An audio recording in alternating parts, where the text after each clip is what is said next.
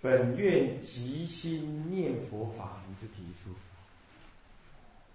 戒君法师、体位法师、戒让法师以及诸位比丘、比丘尼、沙弥、沙弥尼、诸位居士，大家阿弥陀佛！阿弥陀佛！请放。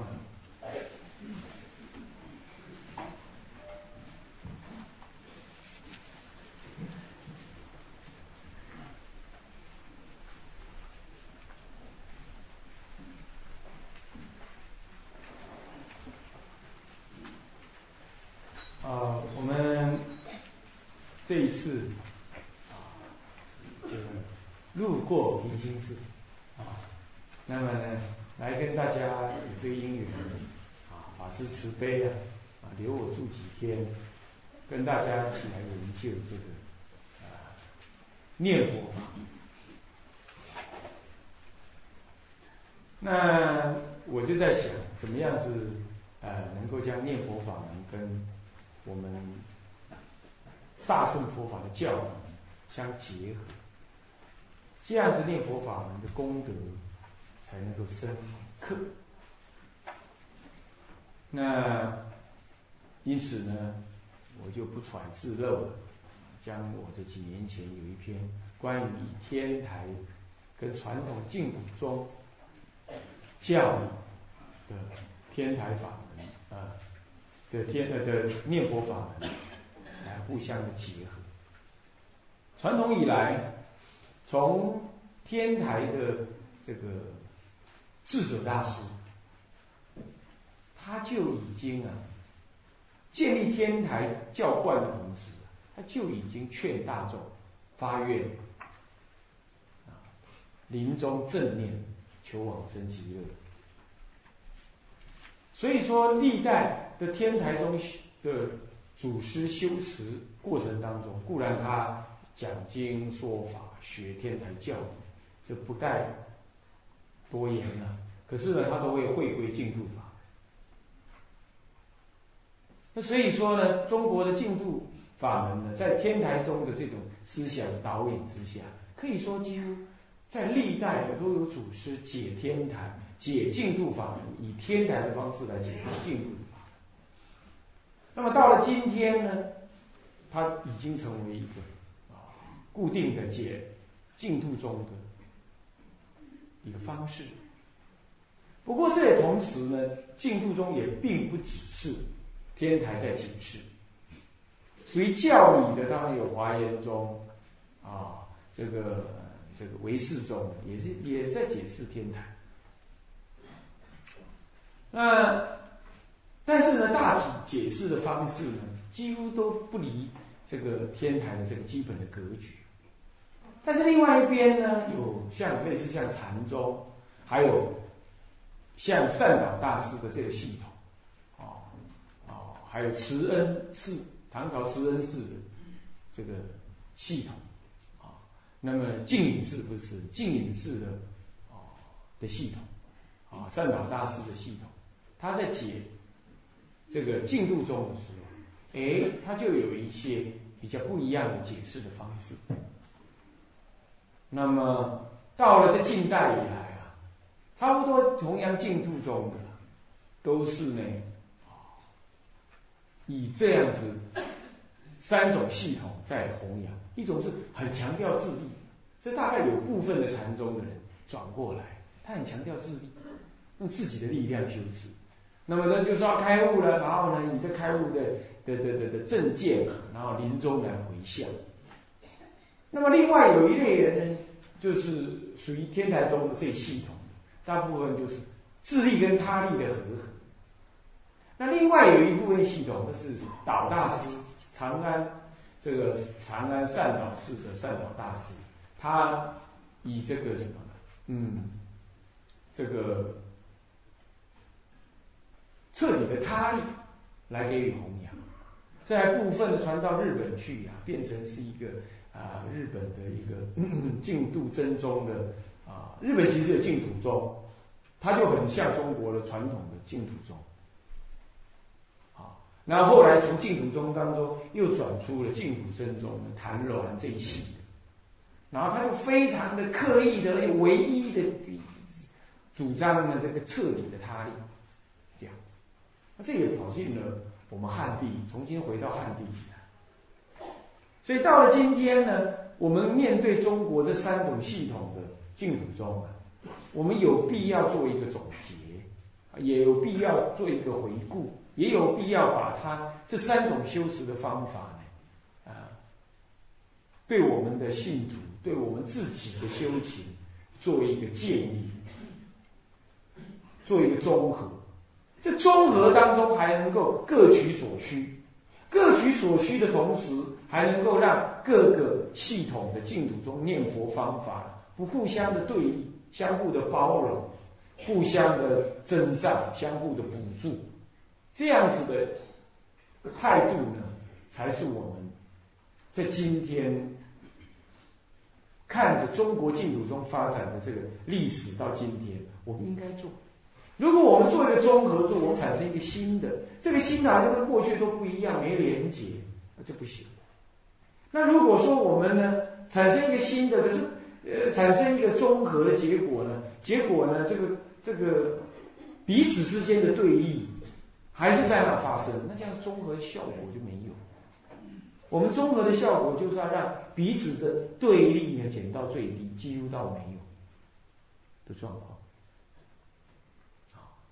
这是就撇开说我们弘扬佛法不谈，我们就修净土法门，我我们必须要这样去面对，我们才有办法呢带领这一代的佛弟子在走向更未来的念佛。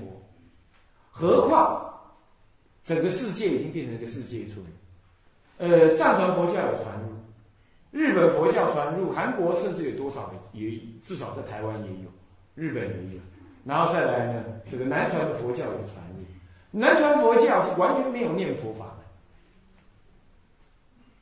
他甚至于认为你念佛是外道，哼，这样，那么呢，呃，藏传佛教呢，它有念佛法。不过他有他一套的系统，他也以着一副呃我是很严密的修持这样姿态呢进入了汉地，而且也以一副那那样子说，我这信而有真，我修的马上有什么效果，这种姿态呢进入到汉地。那这个其实如果他是好的，我们也没有什么没有什么排斥，就是当然也可以。可是就在这个时候，汉地的佛教面对自己本身的呃自力修、他力修、自力和合修，各宗各派在都念佛，而解释的都不一样。到底呢，本身本怎么样融合？怎么样去面对呃他宗他派的质疑，或者是相互比较当中，你汉传佛教怎么个告诉自己，也告诉别人说，我们汉传佛教的念佛法应该是怎么看待？他这个不懂教理的人，或者是乃至于教理完全没办法解析的，那在家人也好，他怎么修得利益？那么懂教理的人，他又怎么修得利益？而这两种修法又怎么样和不冲突而能结合？能够告诉他，同时也面对着南传人的质疑，或者藏传人呢，他展示了他们的很也堪称严密的修持方法。当中呢，你怎么站在他面前说我们的是这样，而且也很严密，而且效果宏大，也不会这样就失去了自自信心。好像一比对，人家方法很多呀，我们方法在哪儿？这一点，这是就一个出家人来说，你终究要面对的问题，你也不可避免的问题。哪怕好了，你就不你就不去像我这样业障重的去讲经说法了，你自己修了，你自己修也终究要面临这样的质疑。书摆在那儿，你周围的同参道友在哪儿？他一再的跟你讲，然后你的你的信徒呢，呃，殷殷切切说：“师傅带我们念佛。”那带人念佛就要讲开示，这些你都不能规避。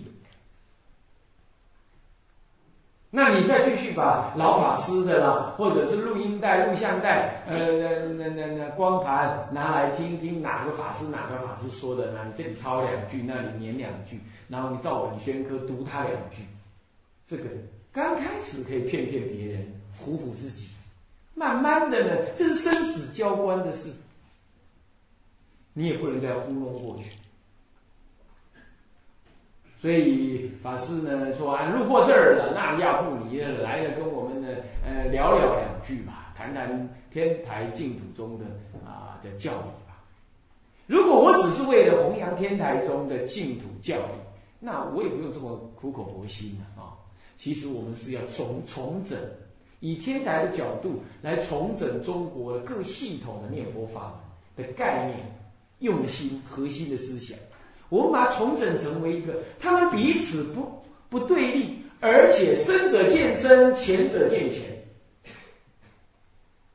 上根者深修，下根者浅修。而无论深修浅修，无论理观事持，无论但持佛名一一法不了，还是你呢？对于教理很深刻。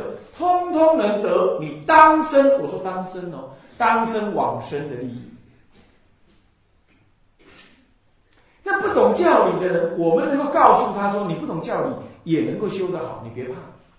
那懂教理的人，我们可以告诉他，你懂教理怎么运用教理修，能够利益更大，顺风扬帆，那就各得其所了。那么，对于他宗他派，乃至于有人说我们的密教更好，乃至于说，呃，这个这个声闻法或者是学术派的说啊，念佛，阿弥陀佛，搞不好是那个太阳神变化来的，呃，这是一种大乘就意志化跑出来的，自己想出来的东西，你也可以义正言辞的跟他讲，不可做如是说，理由是如此如此，这样子你才能喝淡中国佛教。意义不一样，你才能面对别人的质疑呢。你能够，我们讲破邪显正可能没有那么严重，但是我们树立正，不为他不为他人的小知小见或者是一时的不知而所迷惑，那这才能建，才这才叫贺代我们两千年来中国祖师建立净土教法。我们今天怎么去贺代他？这才是真正的后代，盖庙盖大不大？那活计做的多不多？啊，那信徒啊，多少人隐隐轰轰啊，这红红火火的这样子进进出出的这样的啊，哪怕是出家人在家人啊，多少啊，在庙里怎么样，或者带他在办什么法会什么，这个就就弘法或住持的表面意义上来说是有价值。可是更深刻的价值是在你内修的精神层面跟理论层面，必须要坚毅不摇。何况中国本身出家人自己都写文章在在反对中国的净土教的时候，你更需要有一番作为。诸位这样了解吗？所以在这种精神之下，我们呢，呃，讲了这十八堂课的这个什么呢？呃，实相呃，记呃，这持名念佛与实相念佛的统一，并且最后举出了这个本愿信心的即心念佛法的提出，就在这种想法之下，我们把提出。那么今天呢，啊，在做做结论的同时，也很这很有特殊因缘的，我们呢，嗯，这个福鼎。那有居士，有我们刚刚两位法师啊带上来，呃，近百位的居士。那么呢，嗯，当然刚刚我已经说了，我也不妨现在再重说一遍。那就是说，这样子的，刚刚我说的是喝淡中国佛教，但是就个人来说，个人你可以不喝淡，你可以没那么那个心量，然而你的生命却是要解决，你生命的医治、终极的价值、终极的安稳处。那是缺，那是需要解决，那也是需，那也不能够说着玩的，哎，反正人家那么多人都没信佛了，我都已经信佛，已经不错了啦。那那那你就别叫我往生了，那也别叫我解脱生死了，我下辈子反正再来就对了。你不要这种想法，因为得了好处了。我问你哈，如果你去金山，那金矿里头，哇，都是金子这样，都是金子。然后师傅说，给你三天去挖，这三天之内挖到的都是你的，都是你的。那你会不会这样想？哎，我就少欲知足啦，捡两块我就走人好了，那让别人去挖好了。你当然不会，你会拼命的挖，还要拉了大卡车来挖，是不是？那三天三夜不眠不休的挖，挖挖完了，那最后一秒钟你都还在那挖，挖完了走人。哦，这下够够用，你一定是这样嘛，对不对？那世间的有形的价值，你都会这样。那何况，今天你入了佛门的宝山，你说：“哎呀，这好事哦，往生的好事哦，我让别人啊，我下辈子再来好了啦，啊，现在也不用急着求往生了。”你你你会这样想吗？你觉得这样子很怠慢自己，很辜负自己吗？今生得为人生呢，很难得听闻佛法，还能够有闲暇来听闻佛法。现在今天周几啊？周五啊？周四啊？周几？周五，对不对？周五啊，今天周五啊，不不不是放假的时间了，你们白天就出来了。你看看，今天周五，我们这个市里建设的工人还在叮叮咣咣、叮叮咣咣的做的忙半天，一这样忙了一整天，赚他六十块大洋，就这样过日子。哎呀，那你们嘞？哎呦，有法师带啊，有游览车坐啊，这个不用颠沛，不用流离，不用晒太阳，不用淋雨，啊，就这么来山上这样，多自在。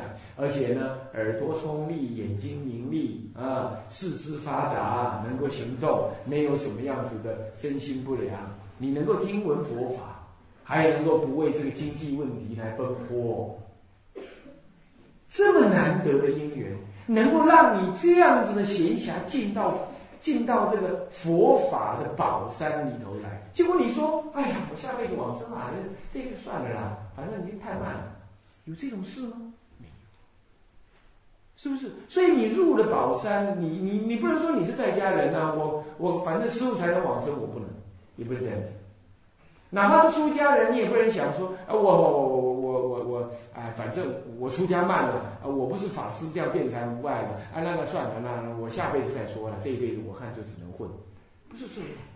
净度法门是直接让你今生解决你今生的问题。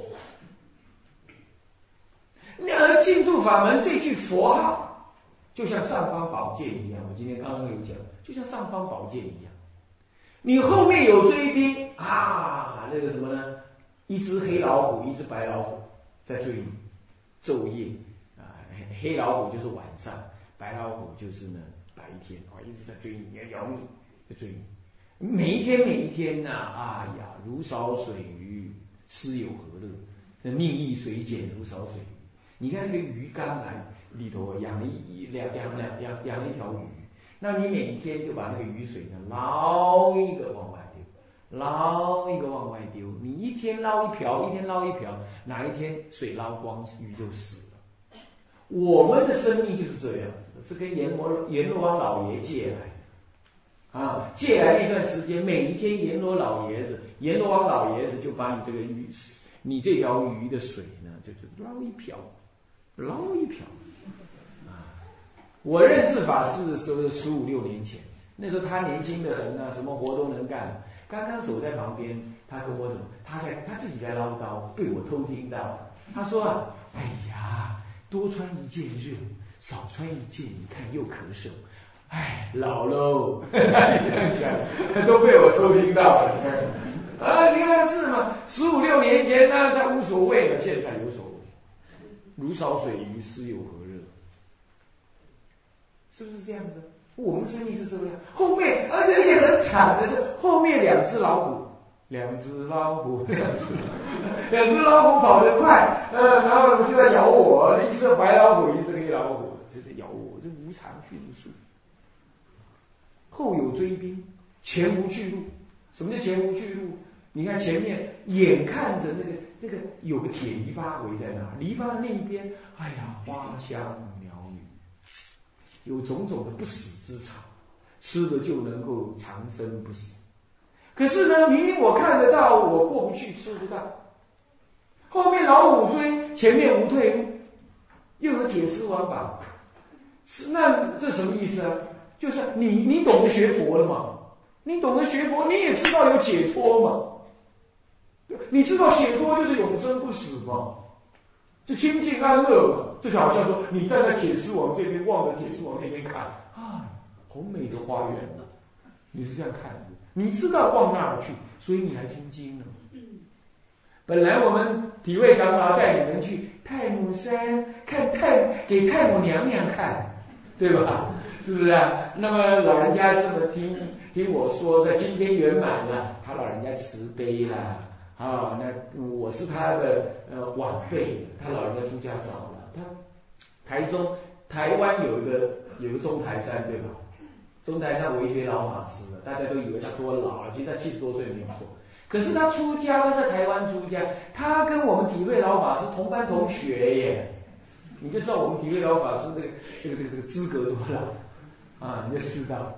那他今天呢啊，对不对？看我这个学弟呀，是这个这个这个来这奖金也圆满了，就把你们给留下来，没带你们去玩了，啊，把你们留下来。哎，这你看，你有什么机缘，表示你懂得学佛，你你知道方向。那个铁篱笆后面是庄严的、美丽的什么的生命的花园，你想要到那儿去，没错的。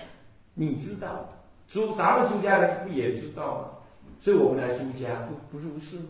可是乖乖，我们明明看得到，就走不过去，就太多的隔阂，太多的铁篱把我们围住。